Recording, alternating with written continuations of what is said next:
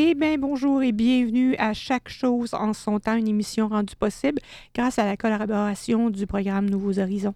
Ici Marie-Hélène Bourret, je vous invite pour la prochaine heure à prendre votre temps avec nous. Le sujet d'aujourd'hui est le bénévolat.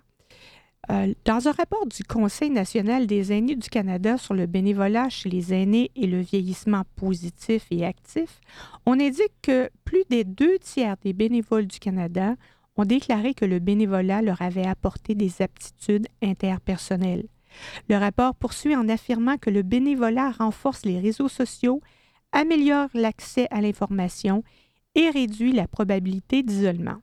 Dans un autre rapport, celui-là de l'Agence de la santé publique du Canada, portant sur le bénévolat toujours, comme moyen d'assurer le soutien social et la satisfaction de vivre, on peut lire que le bénévolat peut même aider les aînés à passer à travers les principales transitions de la vie, notamment la retraite ou le décès d'un époux et d'un être cher. Alors, je vais vous présenter succinctement, chers auditeurs, auditrices, euh, mes quatre intervenants aujourd'hui. Vous allez voir, on a beaucoup de diversité. On commence avec euh, Aline Tétrault. Bonjour, Aline. Bonjour. Alors, Aline est arrivée en 1978. Elle travaillait à ce moment-là sur ce qu'on appelait à l'époque les îles de la Reine Charlotte, c'est-à-dire à Deguaille. Euh, elle s'est intégrée rapidement au Club des Canadiens français et elle a toujours travaillé et elle a toujours eu sa vie sociale en français. Alors, c'est une bénévole que tout le monde connaît ici à Victoria et euh, on reviendra un peu plus tard euh, sur Aline. La deuxième personne euh, que nous accueillons aujourd'hui, ou enfin que je vous présente, c'est Chloé Robert. Bonjour Chloé. Salut. Euh, Chloé est de Pentington. Elle est née en Colombie-Britannique d'une famille québécoise et son environnement familial lui permet d'avoir un bon niveau de français. Effectivement, je l'ai écouté parler. Euh, et tu as, quel âge, Chloé? au début de la vingtaine? Quel âge as-tu? Ah, son image est gelée. Alors, Chloé a 18 ans. Elle nous reviendra sans doute quand son image euh, sera dégelée. Vous allez voir, c'est très diversifié ce qu'on a aujourd'hui. On a aussi Yannick Schiff, qui a lui aussi 18 ans et qui est de Vancouver. Bonjour Yannick. Bonjour. Alors, tu es bénévole toi aussi dans un projet Connect, je crois? Oui, exactement. Ouais, je suis bénévole euh, dans le projet Connect, euh, qui a été initié par le Conseil jeunesse francophone de la Colombie-Britannique, et je fais un projet. Et ça fait quand même quelques années que, que tu fais du bénévolat aussi. Oui, absolument. Euh, depuis que je pense que j'ai 14 ans, j'ai fait du bénévolat dans plusieurs organisations francophones et anglophones ici à Vancouver. Ouais. Et puis voilà. Ah ben, je reviendrai un peu plus tard. Et notre invité, et non le moindre, c'est Robert Filion, que plusieurs connaissent aussi de Kamloops. Bonjour, Robert. Bonjour. Excusez, bonjour. Alors, euh, Robert s'est impliqué au sein du comité des parents quand ses enfants étaient à l'école primaire. Et je cite ce qu'il a dit à notre recherchiste Melinda. Il a dit Si je veux que des choses changent, il ne faut pas crier au loup, il faut que je m'implique. Alors, il a décidé d'accéder à des postes d'influence pour partager ses convictions. Alors, comme vous voyez, on a un panel aujourd'hui très diversifié et c'était important euh, pour nous euh, de, le faire si diversifié, euh, ce panel-là aujourd'hui. Pourquoi? Notre émission, normalement, a comme invité des aînés et on parle de différents sujets. Le bénévolat est important. On le verra, j'ai des chiffres tantôt à partager avec vous. Et on dit toujours Ah, les jeunes ne s'impliquent pas. Ah, les jeunes. C'est pas vrai que les jeunes ne s'impliquent pas. Les jeunes s'impliquent à 100 000 à l'heure. Euh, et, ce qui est bien, euh, et comme pourra euh, nous le dire notre amie Aline, c'est que il faut intégrer les jeunes. On a besoin d'une relève. Et comme pourra nous le dire aussi Chloé, eh ben, elle aime pouvoir partager avec les aînés. Yannick, c'est la même chose. Il veut partager avec les aînés, il veut apprendre des trucs. Donc, c'était important pour nous de voir et de peut-être franchir un peu ce fossé, dit-on, générationnel. Et en fait, entre les, les, euh, les plus jeunes et les moins jeunes qu'on a ici aujourd'hui sur l'émission, il n'y a pas seulement une génération, il y a deux générations. et c'est encore plus important que cette connaissance-là soit passée. Je vais, je vais me retourner vers Aline euh, maintenant.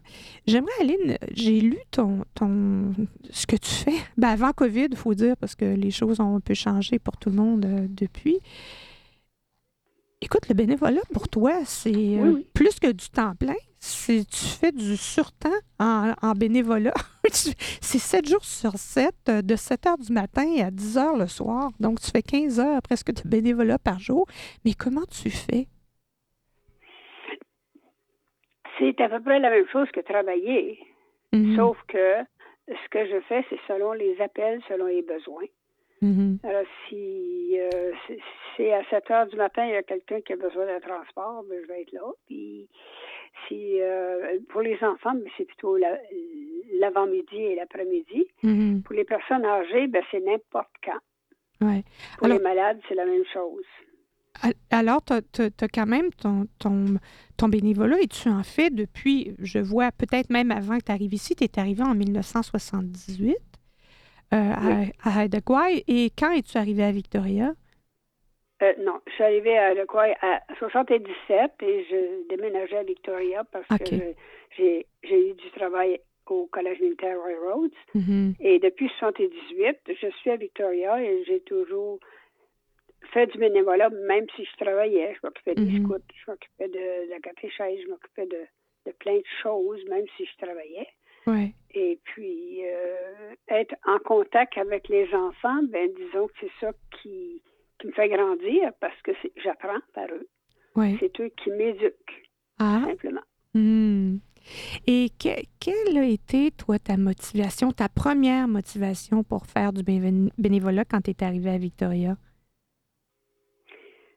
Ben, euh, je savais qu'on avait besoin de personnes qui parlent français. Les parents voulaient avoir quelqu'un qui parle français pour que les enfants euh, puissent continuer leur, euh, leur langue, garder leur langue. Mm. Ça a été la même chose pour les personnes âgées parce que c'est ce qu'ils voulaient. Ils voulaient avoir quelqu'un qui parle français. Alors, c'est ma langue finalement parce qu'au collège militaire, j'enseignais le français langue seconde. Oui, oui. Alors, pour toi, ça a été tout simplement un passage euh, tout naturel de, de, de, passer du côté français. Euh, est-ce que tu parlais l'anglais quand tu es arrivé? Je ne parle pas encore anglais. Répète, j'ai pas compris. Je suis pas sûre d'avoir compris. Je ne parle, je ne parle pas encore anglais. Je n'ai ah jamais parlé anglais à Victoria. Je mm-hmm. suis toujours en français. Alors, j'ai pas beaucoup d'occasions de parler anglais. Alors, mon anglais est très, très, très, très faible. Mm-hmm. Je dirais même euh, un peu effacé, là. ben écoute, c'est tout à fait admirable, dans le fond, que tu sois capable de travailler et de faire ton bénévolat et de faire ta vie sociale en français, en fait. Oui, oui, oui. Euh, quand j'ai besoin de l'anglais, je, vais me débrouiller, mm-hmm. mais c'est à peu près tout. Ouais. Euh, faut pas que les gens me parlent trop longtemps parce que c'est ça. Mon problème, c'est que je comprends pas. Oui, oui, oui, oui. Ben, euh, en fait, euh, ce qui te permet aussi de travailler auprès de, toute une, clientèle euh, francophone. Oui. c'est, je vais, je merci beaucoup de, de, ton intervention, Aline. Et je vais voir maintenant avec, je pense que c'est Yannick qui nous disait que pour lui, c'est important aussi de travailler en français euh, et de conserver ce français-là. N'est-ce pas, Yannick? Absolument, absolument. Je pense que euh, d'avoir euh, le français, c'est un atout super précieux. vraiment ici en Colombie-Britannique et au, Canada, ça, nous ouvre, plein de portes sociales et bien professionnelles aussi. On a l'opportunité de travailler avec des organisations, des compagnies, des milieux qui ne seront pas euh, ouverts si on n'avait pas le français à notre disposition. Mhm. Donc, c'est vraiment un outil qui permet d'ouvrir des portes. Mais pourquoi le bénévolat? Je vois dans, dans ta bio ici? Que tu as commencé quand même à 14 ans. Est-ce que c'est de ton propre chef que tu as commencé à faire du bénévolat?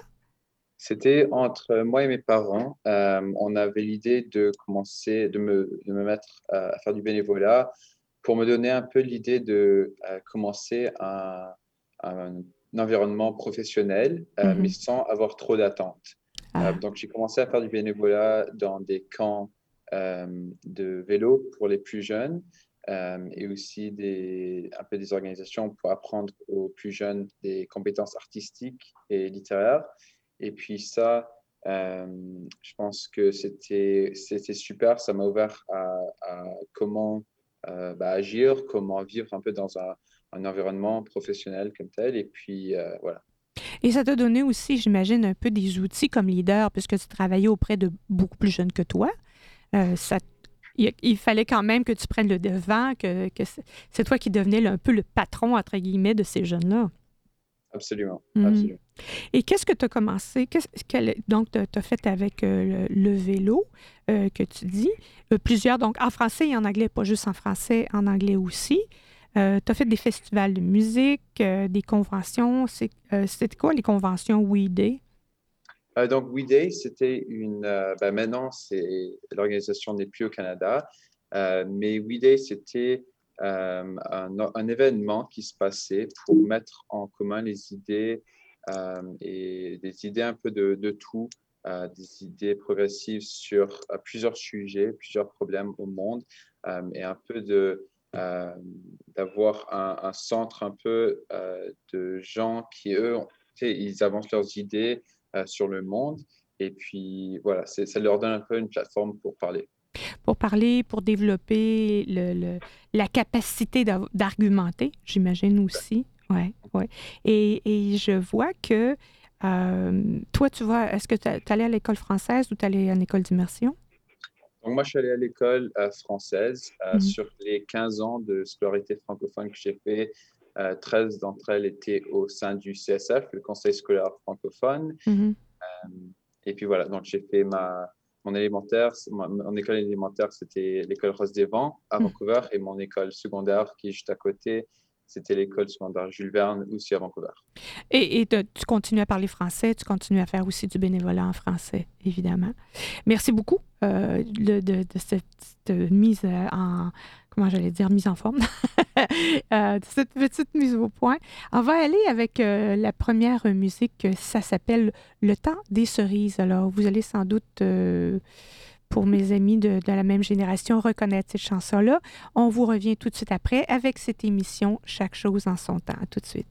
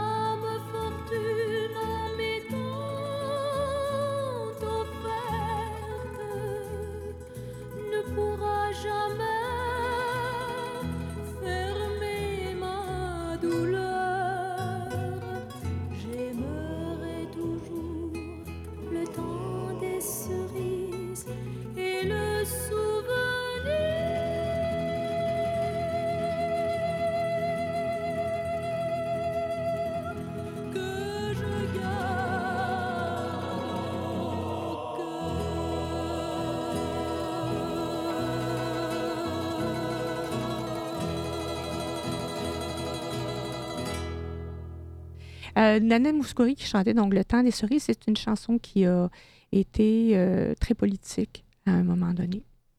Je vais me retourner maintenant vers euh, Robert Filion de Kamloops. Alors, Robert, dans, dans, la petite intro, je disais que si tu voulais que les choses changent, tu avais décidé de t'impliquer et pas juste rien qu'un peu.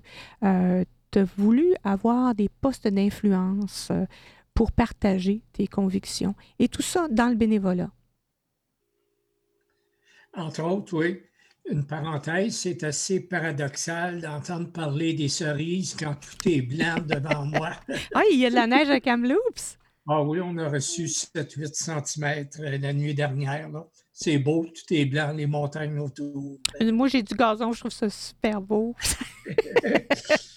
Nous aussi, mais euh, chaque, chaque chose en, son, chaque, chaque, chose en son temps, comme l'émission le dit si bien. Euh, euh, est-ce que tu peux nous raconter un peu euh, ta, grande bataille que tu as faite à l'école Colline d'Or? Euh, tu as, quand même réussi à obtenir des, choses hein, pour Colline d'Or. Oui. Ben, en fait, pour peut-être faire une mise en scène de la situation, quand je suis arrivé ici à Kamloops pour rejoindre la famille de mon fils, deux des trois enfants euh, étaient élèves à Colindor et à cause des, du manque euh, de personnel, on me demandait souvent de faire du bénévolat. Mm-hmm. Et ce que je constatais, c'est que mes petits-enfants, tout comme les autres enfants autour, apprenaient dans des conditions excessivement difficiles et que je considérais intolérables sachant, et je comparais avec le milieu euh, de l'éducation anglophone au Québec, je me disais, ça n'a pas de bon sens que ce soit ainsi. Donc, euh, j'ai commencé à faire du bénévolat à l'école et ce sont les gens qui euh, travaillaient à l'école ainsi que les parents qui m'ont incité à poser ma candidature comme conseiller scolaire. Euh, auprès du CSF pour justement essayer de faire changer les choses. Ce que j'ai fait, euh, un peu à ma surprise parce que je n'étais pas connu, je ne connaissais pas les rouages euh, des élections scolaires du, tout. J'ai été élu par acclamation et effectivement, j'ai commencé à, défendre la cause de l'école Colline d'Or, qui autant le terrain que l'édifice appartenait au district 73, euh, district anglophone, avec lequel on avait cependant de très bonnes relations. Alors, je comprends bien, c'était une école francophone qui était quand même gérée par le district anglophone. Euh, elle appartenait euh, au, au, district, l'édifice appartenait, mais elle était gérée par le CSF. OK, je comprends. Une petite école de d'une capacité de 80 euh, élèves. Et euh, quand j'intervenais comme bénévole et que je demandais aux élèves, c'est quoi que vous aimeriez le plus euh, avoir dans votre école? On me disait des vestiaires parce mmh. que les crochets en hiver, ça déborde, les mmh. bottes traînent partout. Donc, finalement, en m'impliquant au niveau du CSS et en faisant des demandes, on a réussi à avoir euh, une portative pour une huitième année euh, il y a deux ans. Mm-hmm. On fait la demande actuellement pour une autre portative puisque la première sert euh, de maternelle. Mm. Le ministère de l'Éducation a appuyé les demandes du CSF, ce qui fait qu'il y a à peine quelques semaines, le CSF est devenu propriétaire de l'immeuble, de l'école, Bravo. ainsi que du terrain tout mm. autour, qui est un grand terrain sur lequel on demande la construction d'une école secondaire tout en agrandissant euh, l'école euh, primaire autant que possible. Bien, on parle, on parle de, gains là, quand même super importants. Là. Euh, ça commence par avoir un, vestiaire, puis pouf, on se ramasse avec une école secondaire. C'est quand même des pas de géants. Et, et ça demande une implication. J'imagine il y a une équipe de bénévoles. Est-ce que tu portes tout ça sur tes épaules ou il y a quand même une implication de la communauté? Il y a une très grande euh, implication de la communauté. Il faut dire que je suis également toujours euh, dans le bénévolat euh, sur le conseil d'administration de l'Association francophone de Kamloops, mm-hmm. qui développe des liens étroits avec l'école, les parents, ainsi de suite. Mm-hmm. Donc, ça commence à brasser, les gens travaillent ensemble pour justement mettre sur pied des activités, faire la promotion de l'école.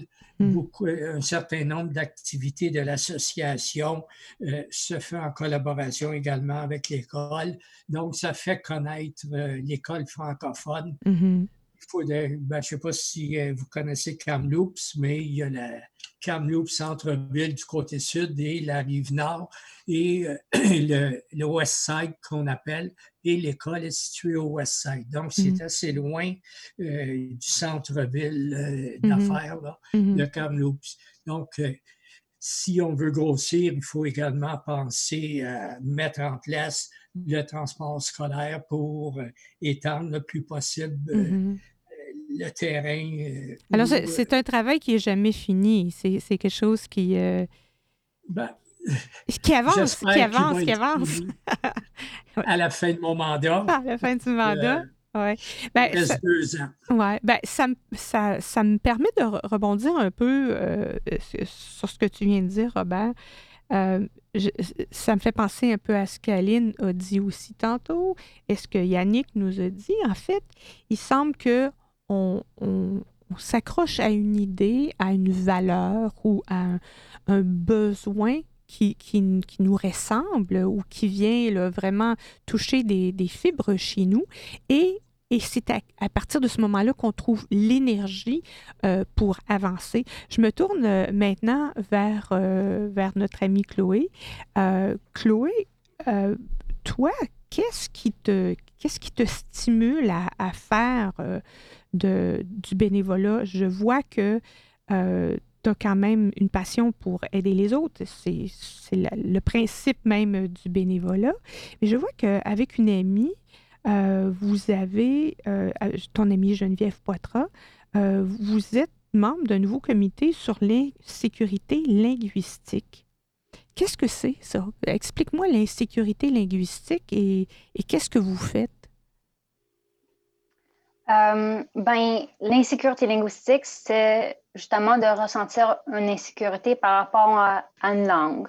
Mm-hmm. Donc, c'est de ne pas vouloir la parler, euh, de carrément se sentir pas confortable par rapport à cette langue ou par rapport à une identité. Mm-hmm. Euh, puis par rapport au comité, ben, l'insécurité linguistique, c'est un problème, euh, pas ici juste en Colombie-Britannique, mais carrément partout au Canada. Euh, mondialement aussi, mais tu sais, on va se concentrer au Canada puis ici en britannique. Donc, euh, c'est vraiment un problème qui est euh, parvenu il y a quelques années, puis le Conseil jeunesse, donc Conseil jeunesse francophone de la Colombie-Britannique, sont vraiment embarqués sur ça, puis ils ont, ils ont sont dit, c'était comme, ouais, c'est vraiment un problème qu'on veut aider les jeunes franco-colombiens ou les jeunes d'expression française dans la province on veut les aider, tu sais. Donc, ils ont décidé de créer. avoir une, une, fierté, une force dans leur, dans leur francophonie, là, dans leur euh, parler français, c'est ça? Oui, c'est ça. Avoir, c'est pas nécessairement, c'est d'avoir de la fierté, c'est ça. C'est un des points, mais c'est aussi de, c'est de les rassurer que le français, c'est pas supposé, supposé d'être d'une, d'une façon. C'est pas supposé de parler juste d'une façon. C'est que la façon dont on parle le français euh, avec n'importe quel accent, de n'importe quelle façon, de n'importe quelle expression, mm-hmm. ça va. Il ne faut pas se mettre dans un moule mm-hmm. parce que nous, nous ici en Colombie-Britannique, on, on sent cette pression-là. Euh, on est vraiment, vraiment une minorité. Puis, euh, c'est un gros problème, genre, tu sais, euh, parce qu'on est tellement éparpillés dans la province. On a de la misère à créer nos petites communautés. Euh, parce que euh, on n'a pas des affaires qui nous rassemblent. Mm-hmm. Genre, on a la francophonie, mais à part ça, on n'a pas des expressions, on n'a pas vraiment de langue parce que on vient de partout. On français, mais je on n'a pas les expressions qui nous rassemblent. On mm-hmm. est tous gens différents. Donc, on a souvent de la misère à avoir de la fierté en notre identité. Mm-hmm. Euh, et c'est, comme je disais, souvent l'insécurité fait qu'une personne voudrait arrêter de parler leur langue. Et en étant une minorité, c'est vraiment dangereux mm-hmm. parce qu'on pourrait perdre notre langue. Mm-hmm. Et c'est ça simplement le fait qu'on ne voudrait pas que les jeunes soient en malaise, si on veut vraiment aider le monde à être fier en leur identité, comme mm. tu le disais. Ben, c'est peut-être. C'est peut-être. Le comité. Ce, malaise-là, c'est peut-être euh, ce que Yannick nous disait tantôt, euh, qu'il y a beaucoup de, de, jeunes qui arrêtent de parler français une fois qu'ils sont sortis de l'école secondaire parce que, bon, ça allait, c'était à l'école, c'était pour faire plaisir aux parents, mais c'est quand même cette langue-là qu'ils ont un peu euh, perdue. J'aimerais vous entendre parler tous les deux à ce sujet-là. Dis-moi, Yannick, euh, est-ce que tu avais entendu parler de, ce projet sur lequel euh, travaille notre ami Chloé ici? Oui, absolument. En fait, ils sont venus, donc Chloé et d'autres membres du comité sont venus présenter leur, un peu leur mission à, à, plusieurs reprises, en fait. donc, soit que ce soit à, des événements euh, francophones pour les jeunes à travers la province. Euh, en général, les gens qui viennent à ces événements, ben, il y en a beaucoup qui, eux, sont très engagés dans la communauté, donc Chloé. donc, ils ont la chance de ben, en fait, nous, nous les, membres peu de ces événements, on a la chance d'avoir une présentation du euh, comité de, la sécurité, euh, linguistique et un peu leur, voilà, leur mission, leur projet euh, et nous donne des petites astuces de comment nous, on peut améliorer la façon dont on, traite, dont on traite nos, nos, nos, camarades francophones et comment on peut nous aider, faire notre petite partie pour la communauté. Mm-hmm. Mm. Euh, et, je, vais vous donner des petits chiffres ici et euh, je, vais me tourner vers, euh, vers Aline par la suite. La plus grande partie du travail est effectuée par une petite proportion de bénévoles. Alors, on, on a, le gouvernement a tenté de quantifier le, bénévolat. Évidemment, puisqu'on est dans une économie euh, capitaliste, euh, il a fallu essayer de quantifier en argent, en nombre d'heures, en milliards de dollars. Alors, c'est des milliards et des milliards de dollars par année le travail que font euh, ces bénévoles si on les payait à un salaire. On dit donc qu'une petite proportion de bénévoles ont effectué la plus grande partie du travail. En fait, en 2010, alors c'est les derniers chiffres parce que l'enquête est faite en 2013, en 2010, 10% des bénévoles représentaient 53 de l'ensemble des heures de bénévolat consacrées à des organismes de bienfaisance et sans but lucratif. Ils ont consacré plus de 390 heures à leurs activités de bénévoles, soit l'équivalent d'au moins 10 heures de travail à temps complet. Euh, 10 semaines de travail à temps complet, c'est quand même beaucoup euh, quand on parle de bénévolat. Et par ailleurs, une proportion de 15 des bénévoles a consacré entre 161 à 390 heures à ces activités, ce qui représente entre 4 et près de 10 semaines de travail non rémunérées à temps plein. Ils ont été à l'origine de 24% des heures totales consacrées au bénévolat de 2010. Aline, euh, puisqu'on est toutes les deux dans la même communauté à Victoria, on entend toujours euh, euh, l'expression toujours les mêmes. tu l'as entendu comme je l'ai entendu? c'est vrai dans les comités. Dans mm-hmm. les comités, c'est vrai, c'est toujours les mêmes. Mm-hmm. Et, mais quand, si je parle de moi-même, là, mm-hmm. c'est moi qui l'ai choisi. Aussitôt que j'ai fini, de que euh, j'ai pris ma retraite en 1995, je faisais du bénévolat avant. Mm-hmm. Mais j'ai fait, j'ai décidé de prendre ma retraite, justement, pour laisser la place aux plus jeunes, mais surtout parce que je pouvais donner tout mon temps au bénévolat. Mm-hmm. le bénévolat, pour moi, c'est pas quelque chose de, de quantitable. Je ne peux pas donner une, valeur à ça mm-hmm. en, argent. Pas. Parce que c'est quelque chose de donné. Le bénévolat, c'est gratuit c'est gratuit, complètement gratuit. Et les gens qui reçoivent les services ne se sentent pas obligés de euh, rembourser ou de payer mm-hmm. Mm-hmm. parce que c'est gratuit. C'est quelque chose qu'on fait parce que c'est une demande, bien sûr. S'il n'y a pas de demande, je ne ferai pas. Il y a un besoin. C'est pas juste une demande, c'est un besoin. Là. Oui, oui, c'est un besoin. Et puis, euh, si je prends pareil, par exemple, chez les personnes handicapées, ben c'est sûr que c'est vraiment un besoin. Chez les personnes malades aussi, puis chez les personnes âgées aussi, c'est un besoin. Mm-hmm. Chez les enfants, quand on les aide à aller, j'allais à l'école pour aider les professeurs, c'était un très grand besoin les professeurs se sentaient tellement plus soulagés. Mm-hmm. Parce que euh, c'est quelque chose de donné. C'est un, cadeau, finalement, qu'on donne. Et, qu'on se fait à soi aussi. Oh, ben oui, moi, c'est sûr que c'est ça qui me nourrit. Mm-hmm. Mm-hmm. C'est ma nourriture de tous les jours, ça, le bénévolat. Ouais. Parce que je suis motivée à faire quelque chose. Je sais que je peux faire aller à telle place, je peux faire telle chose, telle chose. Présentement, c'est très difficile de faire du bénévolat parce que je peux aller nulle part.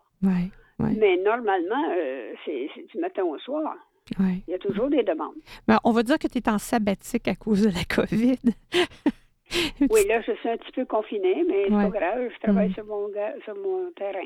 Euh, ben, euh, j'ai une petite phrase ici d'un type qui s'appelle Pedro Antunes, qui est économiste en chef du Conference Board of Canada. Et lui, il dit Le bénévolat, c'est aussi un impact sur la société et qui dépasse les chiffres. Il faut aussi prendre en compte le capital social et la cohésion sociale que cela peut amener. Parce qu'il y, y, a toutes sortes de, de, de raisons pour lesquelles les gens font du bénévolat, mais peu importe leurs actions, peu importe leur choix de, de, cause à laquelle se donner, euh, ça finit toujours par avoir un impact sur des individus en particulier, sur des groupes et sur la société. L'exemple que tu donnais avec les professeurs, Aline, ah ben Robert peut nous dire la même chose. Il nous le dit la même chose. Les professeurs sont tellement en besoin et une société se construit avec les enfants qui sont à l'école. Alors, s'il y a un manque au niveau euh, de la langue ou euh, de l'enseignement ou du temps euh, que les enfants reçoivent, bien évidemment, ça finit par avoir un effet sur toute la société à venir. On va prendre. Pardon? C'est le but. Absolument, absolument. Euh, on va prendre une autre petite pause musicale euh, avec Paul Pichet qui va nous chanter L'escalier.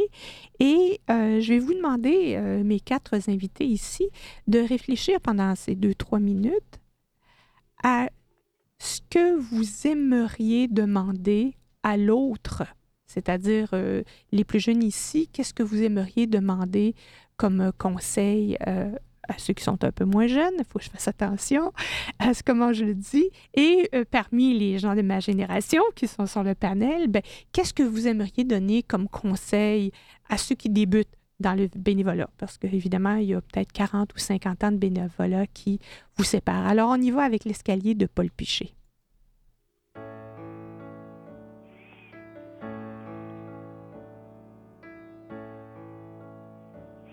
Juste avant de fermer la porte, je me demandais ce que j'oubliais. J'ai touché à toutes mes poches pour comprendre que ce qui manquait, c'était ni ma guitare, ni un quelconque médicament pour soulager quelques souffrances ou pour faire passer le temps. Puis tout au long de l'escalier que j'ai descendu lentement parce que sans raison j'aurais remonté parce que sans raison j'allais devant. J'étais tout à l'envers parce que ce qui me manquait c'était apparent dedans. Je me sentais seul comme une rivière abandonnée par des enfants. Et puis le temps prenait son temps, prenait le mien sur son chemin, sans s'arrêter, sans m'oublier, sans oublier de m'essouffler. Il y a pas longtemps, j'étais petit, me voilà jeune et plutôt grand, assez pour voir que l'on vieillit, même en amour, même au printemps. Alors voilà, je me décris dans une drôle de position, les yeux pochés et le bedon. La bière sera pas la solution. J'aimerais plutôt que cette chanson, puisque c'est de ma vie qu'il est question, finisse un soir dans ma maison sur un bel air d'accordéon. Puis les enfants, c'est pas vraiment, vraiment méchant ça peut mal faire, mal faire de temps en temps. Ça peut cracher, ça peut mentir, ça peut voler. Au fond, ça peut faire tout ce qu'on leur apprend. Mais une belle fin, cette chanson m'impose de dire ce que j'aurais dit si j'avais pas changé d'avis sur le pourquoi de mes ennuis. Ben oui, j'allais pour me sauver vous dire comment faut être indépendant des sentiments de ce qu'on aime pour sauver le monde et ses problèmes. Qu'il fallait surtout pas pleurer qu'à l'autre chanson je m'étais trompé comme si l'amour pouvait m'empêcher de donner mon temps aux pauvres gens. Mais les héros, c'est pas gratis, ça se trompe jamais. C'est indépendant, la gloire paye pour les sacrifices le pouvoir soulage leur tourment. Oui, c'est vous qui auriez pleuré avec ce que j'aurais composé. Mais c'est une manière de se faire aimer quand ce qu'on aime veulent pas marcher. Je les ai boudés, ils ont pas mordu. Je les ai quittés, ils ont pas bougé. Je me suis fait peur, je me suis tordu. Quand j'ai compris, je suis revenu.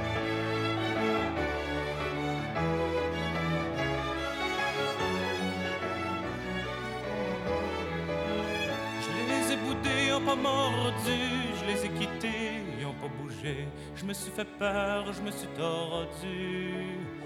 Quand j'ai compris, je suis revenu. Quand j'ai compris que je faisais un très très grand détour pour aboutir seul dans un escalier. Je vous apprends rien quand je dis qu'on n'est rien sans amour. Pour aider le monde, faut savoir être aimé je vous apprends rien quand je dis qu'on n'est rien sans amour. Pour aider le monde, faut savoir être aimé. Et nous le voilà de retour sur les ondes de Radio Victoria dans l'émission Chaque chose en son temps. On reçoit aujourd'hui quatre bénévoles très impliqués dans leur communauté à différents niveaux et on a aimé faire euh, une espèce de choc des générations avec, avec ça. Ici, on en a euh, des gens qui commencent leur vie comme bénévoles et il y en a qui ont fait leur vie comme bénévoles. Une question que j'ai envie d'ouvrir à tous euh, sans, sans, sans, nommer personne et vous y allez comme vous le sentez. Est-ce que le bénévolat, ça s'attrape. Est-ce qu'il y a des gens autour de vous qui font du bénévolat? Est-ce que vos parents ont fait ou faisaient ou font encore du bénévolat? Est-ce que vous avez des enfants qui font du bénévolat? Est-ce que vos amis font du bénévolat? Alors, j'ouvre la porte. Euh, la première personne qui veut répondre, euh, y va. Oui, Robert? Oui.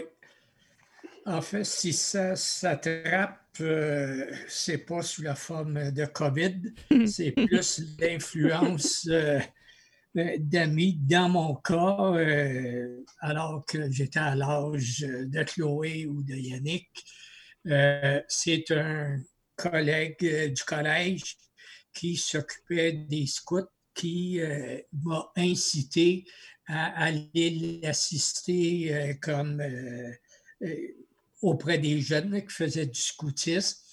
Et c'est comme ça que j'ai pris goût, euh, pas nécessairement juste à faire du bénévolat, mais à voir euh, ce que je pouvais apporter à ces jeunes, leur joie de participer à des activités qu'on organisait. Donc, euh, la récompense était presque immédiate lorsque je voyais l'enthousiasme de ces jeunes. Et c'est comme ça que j'ai réalisé que donner du temps à d'autres, ça pouvait être gratifiant pour soi-même. Donc, je ne sais pas si je l'ai attrapé ou quoi que ce soit, mais c'est l'influence d'un ami qui m'a guidé dans les premiers temps vers le bénévolat. Bon, c'est peut-être pas contagieux, mais mettons que ça a une certaine influence. Oui. C'est une certaine influence. Et pour toi, Yannick, est-ce qu'il y, a eu, euh, il y a eu une influence qui est venue d'ailleurs? Ou c'est toi-même, tu dis, ben, on le dit tantôt, tes parents t'ont dit, écoute, tu as 14 ans, c'est le temps d'aller faire du bénévolat. Mais est-ce que tes parents font du bénévolat eux-mêmes? Oui, absolument. Euh, j'ai vu, mais en grandant, en grandissant, j'ai vu que mes parents, eux, ils ont fait du bénévolat dans plusieurs petites euh, organisations, plusieurs petites choses en fait euh, à Vancouver. Mm. Euh, c'est un peu ça qui m'a donné le goût de commencer le bénévolat. Euh, eux, ils faisaient plein de petits événements, que c'est petits engagements de, de quelques heures ou de quelques jours, quelque chose pendant un week-end, un festival. Mm-hmm. c'est pour eux, ça leur a amené beaucoup de faire des petits événements comme ça où ils, peuvent, ils pouvaient avoir ça dans leur vie et ça prenait, c'était pas un engagement énorme. Et pour moi, euh, j'ai pu, pu recevoir euh, les, les euh, fils de, de faire des petits événements comme ça, de faire un, comme ça un, un, événement de quelques heures ou bien d'un week-end. Mmh. on a la chance de, de, c'est pas un engagement énorme dans notre horaire, dans notre vie qui est, qui est très euh, plein de choses. Euh, on a l'opportunité d'être dans un milieu professionnel, un environnement professionnel, mhm. euh, voir plein de choses et puis pouvoir prendre un pas en arrière et puis voir comment ça a eu un impact sur nous. Mhm. Est-ce que vous avez pensé à la aux questions, à la question que je vous ai posée euh, avant la pause musicale. Euh, Aline, par exemple, toi, si tu avais un conseil à donner à la toute jeune génération euh, de bénévoles, qu'est-ce que ça serait comme, comme conseil? Personnellement, je ne donne jamais de conseil à personne. je peux donner une opinion. Quelle sage-femme! Quelle sage-femme! c'est pas quelque chose que quelqu'un va accrocher vraiment parce que mm-hmm. c'est comme si on était supérieur. Non, disons une piste, une piste euh, peut-être à explorer. Tiens, une piste à explorer. moi, pour les, pour les jeunes, je dirais de faire un peu ce que nous, on a fait, c'est d'essayer d'impliquer le plus d'autres personnes, de jeunes, dans un domaine qui lui plaît, il euh, n'y a pas de grand bénévolat et de petit bénévolat. Mm-hmm. Le bénévolat, peu importe l'action qu'on fait, que ce soit une toute petite action, une grande action selon ce que toi tu décides, ça devient une grande action. Mm-hmm. Et c'est ça, il n'y a pas. on peut. On fait toujours le bénévolat avec, euh, avec cœur, mm-hmm. avec amour. Mm-hmm. C'est la seule manière de faire en sorte que le bénévolat soit positif et qu'il rapporte beaucoup, beaucoup, beaucoup et que les gens peuvent accéder à ce bénévolat. Et les gens qui reçoivent un, service de bénévole sont très reconnaissants. Oui, oui. Est-ce que tu, tu trouves, euh, Chloé, que c'est toujours le cas, que les gens sont toujours reconnaissants? Euh, de, du travail qui est effectué par les bénévoles? Euh, ben, oui et non. Euh, souvent, je me retrouve à faire des gros projets où est-ce que je suis un peu la dirigeante, genre, puis ensuite, je, crée des équipes qui, eux, ils, déploient, ils font genre des, des, équipes plus petites. Ça fait tellement un gros projet, puis il y a tellement de choses qui se passent ça fait des résultats qui sont incroyables pour la communauté, puis ça m'amène tellement de joie. Mais le fait que moi, je, suis en plein milieu, puis c'est moi qui donne toutes les commandes, puis anyways, euh, je me fais pas reconnaître. Mm-hmm. Euh, et le monde, euh, ben, c'est ça. Les gens voient juste le résultat. Euh, les gens voient juste le résultat, ouais. Mais ça me dérange pas parce que, comme tout le monde a dit ici, euh, le bénévolat, c'est pas pour me faire reconnaître, ça n'a jamais été ça. Moi, tu sais, je m'en vais, je commence mes projets, puis je, crée mes projets dans ma tête pour les résultats, puis pour le monde que ça va affecter. Donc, Euh, parfois, ça change quand je fais des mois d'organisation pour des énormes projets dans ma communauté, puis, personne ne me reconnaît, qui disent Ah, merci. ça peut être achalant, mais comme je me répète, c'est pour les résultats. Euh, c'est ça.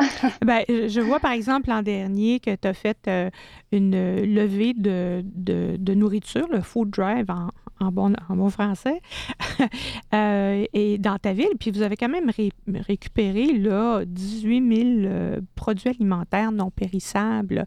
En soi, de savoir que quelqu'un va être capable de manger grâce au travail qu'on a fait, aux heures qu'on a passées, en soi, la, récompense, elle est là aussi. Mais comme tu dis, une petite mhm. tape sur l'épaule une fois de temps en temps, c'est toujours apprécié aussi. Mm. Mm. Oui, mais ça vaut complètement la peine pour, tu sais, euh, je, ben, c'est pas avec vous, mais je l'avais mentionné que mm. c'est grâce à cette, euh, ben, cette organisation-là, mais ce projet-là, que notre banque alimentaire survit l'hiver. Donc, ça vaut complètement la peine les mois de gérer puis d'organisation. Là, c'est tellement important. Donc, ça vaut tout. Ouais. Le, le, résultat en soi est, suffisant comme, comme, comme merci euh, de la communauté. Euh, est-ce que tu avais une question peut-être à poser, Yannick, à, à nos, à nos j'ai toujours la difficulté avec ce mot-là. Je vais dire à nos bénévoles plus expérimentés. On va y aller de cette façon-là. Euh, écoute, moi, je vais avoir 65 ans, là. Puis, je, dis toujours à tout le monde, moi, je suis rendue une petite vieille. Mais je me suis fait dire qu'il ne faut pas dire ça. Il ne faut pas dire ça quand on parle de quelqu'un d'autre. Donc, j'essaie toujours de trouver une façon plus plus élégante de le dire. Alors que, disons, nous, nous bénévoles plus expérimentés, est-ce que tu as une question peut-être, Yannick, à leur poser? J'ai une question qui porte sur euh, le français et la perte du français. Euh, est-ce que dans votre expérience, vous avez vu beaucoup de gens qui ont perdu leur français au Canada, que ce soit des francophones qui ont que la francophonie c'est une partie énorme dans leur vie ou non, que ce soit des gens qui ont une petite euh, euh, implication dans leur, communauté. Avez-vous vu cette perte de, langue dans ces gens? Et euh, qu'est-ce que vous pensez a causé cette perte chez, chez les francophones? Répondre euh, en, partie, oui, Yannick, je l'ai vu et surtout, je le vois encore plus aujourd'hui. Euh, pour certaines personnes, c'est rattaché à ce que Chloé disait, l'insécurité des gens qui sont gênés à cause de leur accent ou parce qu'ils euh, ne possèdent pas un vocabulaire très élaboré. Donc, des gens qui sont gênés de parler euh, le français. Souvent, c'est une langue seconde pour eux. on voit ça chez des immigrants. Par contre, il y a d'autres raisons et je regarde mes petits-enfants euh, qui vivent tout près de moi et euh, je les incite à garder leur français, euh, essayer d'en faire une fierté. Mais à 11, 12, 13, 14 ans, parler de fierté de la langue, c'est pas encore très significatif pour eux. Et si je regarde mon plus jeune qui a 11 ans, qui va à l'école française euh, avec d'autres amis euh, francophones dans sa classe. Ils viennent jouer dans la cour et ils se parlent en, anglais. Et je leur dis, mais pourquoi vous êtes, euh, vous parlez français? Pourquoi vous ne l'utilisez pas? C'est bien plus facile de parler anglais. et parfois, il y a des enfants anglophones qui sont à l'école francophone. Pour eux, c'est compréhensible. Fait que ça dépend. Euh, j'ai une petite fille qui est obstinée, puis pour elle, euh, c'est plus glamour de parler anglais. Alors que mon petit-fils, euh, quand il hésite à dire un mot en français parce qu'il ne l'a pas, il va me dire Papy, puis il me dit le mot anglais, comment on dit ça en français? Mm-hmm. Donc, j'ai une espérance quand même qu'un sur deux ne sera pas une cause perdue. Aline, as-tu quelque, une opinion sur le sujet? Euh, oui, ben moi je vis dans un milieu totalement anglophone mhm. et euh, c'est vrai que les enfants, deux parents francophones, les enfants se parlent en anglais Et euh, je trouve pas ça tout à fait normal. Je trouve pas que les parents insistent assez pour que, parce que moi, toutes les activités que je fais, les parents envoient leurs enfants à ces activités parce qu'ils sont en français. Mhm. Mais l'enfant se tourne d'abord et parle anglais avec, ses parents. Mhm. Euh, ça, je trouve ça un, un peu,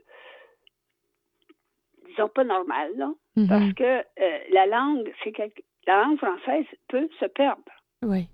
Mais dans un milieu comme ici, ils ne perdront jamais leur anglais. Mhm. Mais le français, ils peuvent le perdre. Absolument. Alors, c'est pour ça que faut notre, notre bénévolat français, là, euh, c'est peut-être de ce côté-là qu'il faudrait le mettre pour inciter les gens euh, à parler français. Parce que quand je passe à l'école Brodave, que dans les corridors, il n'y a pas un mot de français qui se dit, je leur dis dans quelle école vous êtes, vous autres? Mhm. Ben il y a peut-être réfléchir. Ben, il y a, il y a peut-être aussi euh, une, une, une- peut-être une réflexion à faire au niveau de, euh, de l'administration. Qu'est-ce qu'on exige des élèves, peut-être? Est-ce est-ce qu'on exige que ça parle juste en français dans les corridors? Est-ce que c'est possible d'exiger quelque chose comme ça? Euh, ça, ça serait à voir, là. Ben, Mm. apparemment qu'ils le demandent, mais les, les, les, euh, les directeurs et les professeurs sont pas toujours dans les corridors. Alors, quand Ouais. les enfants sont seuls dans le corridor, Mhm. Mhm. ils font fi pas mal de, des, recommandations. Mhm. Ils font vraiment. Ouais. Et puis, sur la cour de récréation, c'est des surveillants. Alors, c'est rare que les enfants vont jouer en français. Ah ouais. Alors, la seule manière, parce que moi, les activités que je faisais, j'avais beaucoup de jeux. Pourquoi? Parce que par le jeu, l'enfant parle français très Mhm. facilement. Mhm. Mhm. Alors, si pendant leur jeu, ils parlent français, et ils vont avoir intérêt à continuer. Oui, oui. Ouais, il, y a, il y a du plaisir. Et- Il y a du plaisir, c'est ça. Qui est, qui est relié ça, à l'apprentissage du français. Ouais. Il faut, faut donner le goût du français. Donc, s'impliquer comme bénévole pour être capable justement de soutenir là, ce besoin-là. Euh, oui, euh, je vois ton doigt levé, Chloé. Euh, ben, en fait, justement, euh, par rapport à vos commentaires, je sais pourquoi les jeunes ne se parlent pas en français entre eux à l'école ou même à la maison. Et c'est par rapport à mon comité. Oui. Euh, c'est parce que on, on aborde le sujet de l'insécurité linguistique et la sécurité linguistique, mais ça va un peu plus en détail. Et c'est parce qu'on a des niveaux de langue. Mhm. Donc, si on a comme le niveau formel, qu'on si on parle euh, genre euh, à notre job ou qu'on peut parler avec euh, du monde formel. Et tu as le niveau de langue que tu parles avec tes amis, que tu parles à la maison. Tu peux pas nécessairement que tu utilises des mots informels ou du slang, mais Mhm. c'est c'est le français confortable, vous comprenez? Ouais, plus appelle ça, euh, émotif, là, oui. Mhm. Souvent, ce qu'on trouve dans les minorités, surtout ici en Colombie-Britannique, c'est que les jeunes ne développent pas leur vernaculaire. Mhm. Parce que pour la majorité des jeunes ici, ils vont seulement à l'école et c'est la seule place où ils pratiquent leur français. Puis là, on parle seulement un français formel. Ouais. Donc, le problème que ça cause, c'est que les jeunes n'ont pas une- les jeunes n'ont pas un français euh, confortable. Puis Mhm. quand ils veulent parler avec leurs amis, qui se parlent entre leurs amis en formel. Mhm. Donc, quand ils veulent parler avec leurs amis, ils switchent à la langue qu'ils sont confortables avec. Et c'est l'anglais, malheureusement. Ouais. Mais moi, j'ai, moi, deux parents francophones, mais en grandissant, je parlais avec mes amis en anglais. Mhm. Et tu sais, les profs étaient comme, ben, parle français, parle français, mais on se sent pas confortable. Ouais. Euh, donc, tu sais, il y a plein de problèmes.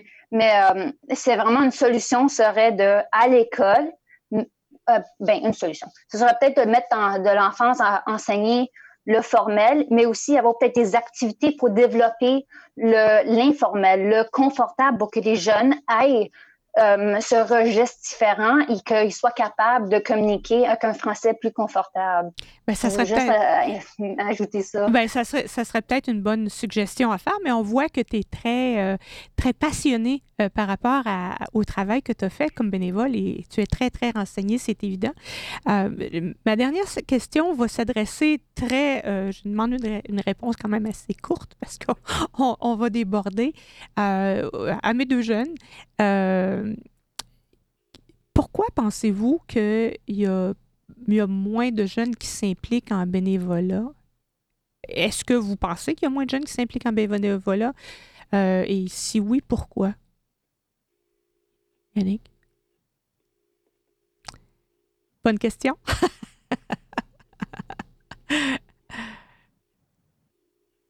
Chloé? Est-ce que tu sais? Bien évidemment, j'ai jamais été euh, dans euh, l'ambiance de bénévolat il y, a, il, y comme 30 ans, donc je peux pas comparer oui. aux jeunes qui s'impliquent maintenant. Euh, donc, carrément, je peux pas dire s'il y a plus de bénévoles ou moins de bénévoles. Oui. mais je peux dire que pour être bénévole, il faut que tu aies une passion en toi. Il faut que si tu veux, il faut que tu aies comme le besoin d'aider les autres. Puis il Mhm. n'y a pas tout le monde qui a ça en eux. Euh, donc, tu sais, je sais pas, s'il y a peut-être moins de monde qui ont ça, il y a peut-être plus de monde, il y a peut-être un manque de personnes qui inspirent ça en du monde. Euh, mais c'est aussi à nous, les jeunes, d'aider nos camarades, de les guider à inspirer puis de Mhm. mener les projets.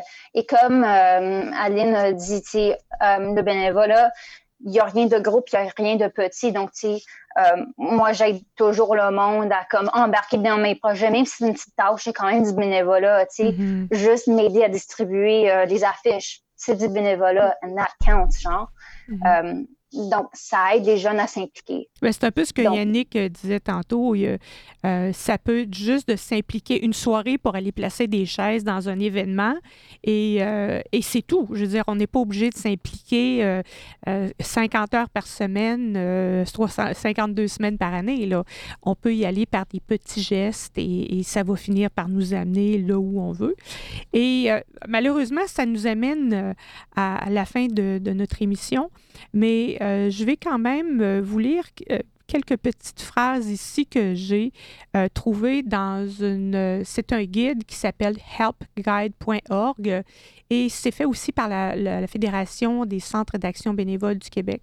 On dit que le bénévolat apporte du plaisir, de l'épanouissement à notre vie en explorant nos intérêts et passions, en s'évadant et en renouvelant notre énergie, en faisant place à la créativité, en nous procurant de la motivation et une vision renouvelée et finalement en contribuant à rendre le monde meilleur. Alors, je remercie mes quatre invités de cette semaine, Chloé et Robert de Pentington. Il y avait Yannick Chive qui était de Vancouver. Il y avait aussi Aline Tétrault qui était de Victoria. Et notre ami Robert, Robert, Robert, Robert. euh, et j'essaie de trouver. Oui, merci. Robert Filion de Loops. Alors, merci à vous quatre. Euh, et puis, ben, continuez votre beau bénévolat. On a tous besoin d'avoir un monde meilleur. Et tous les quatre, chacun d'entre vous, je vous remercie énormément de travailler justement à faire ce monde meilleur. À la prochaine. Au revoir. Merci. Bye bye. Merci.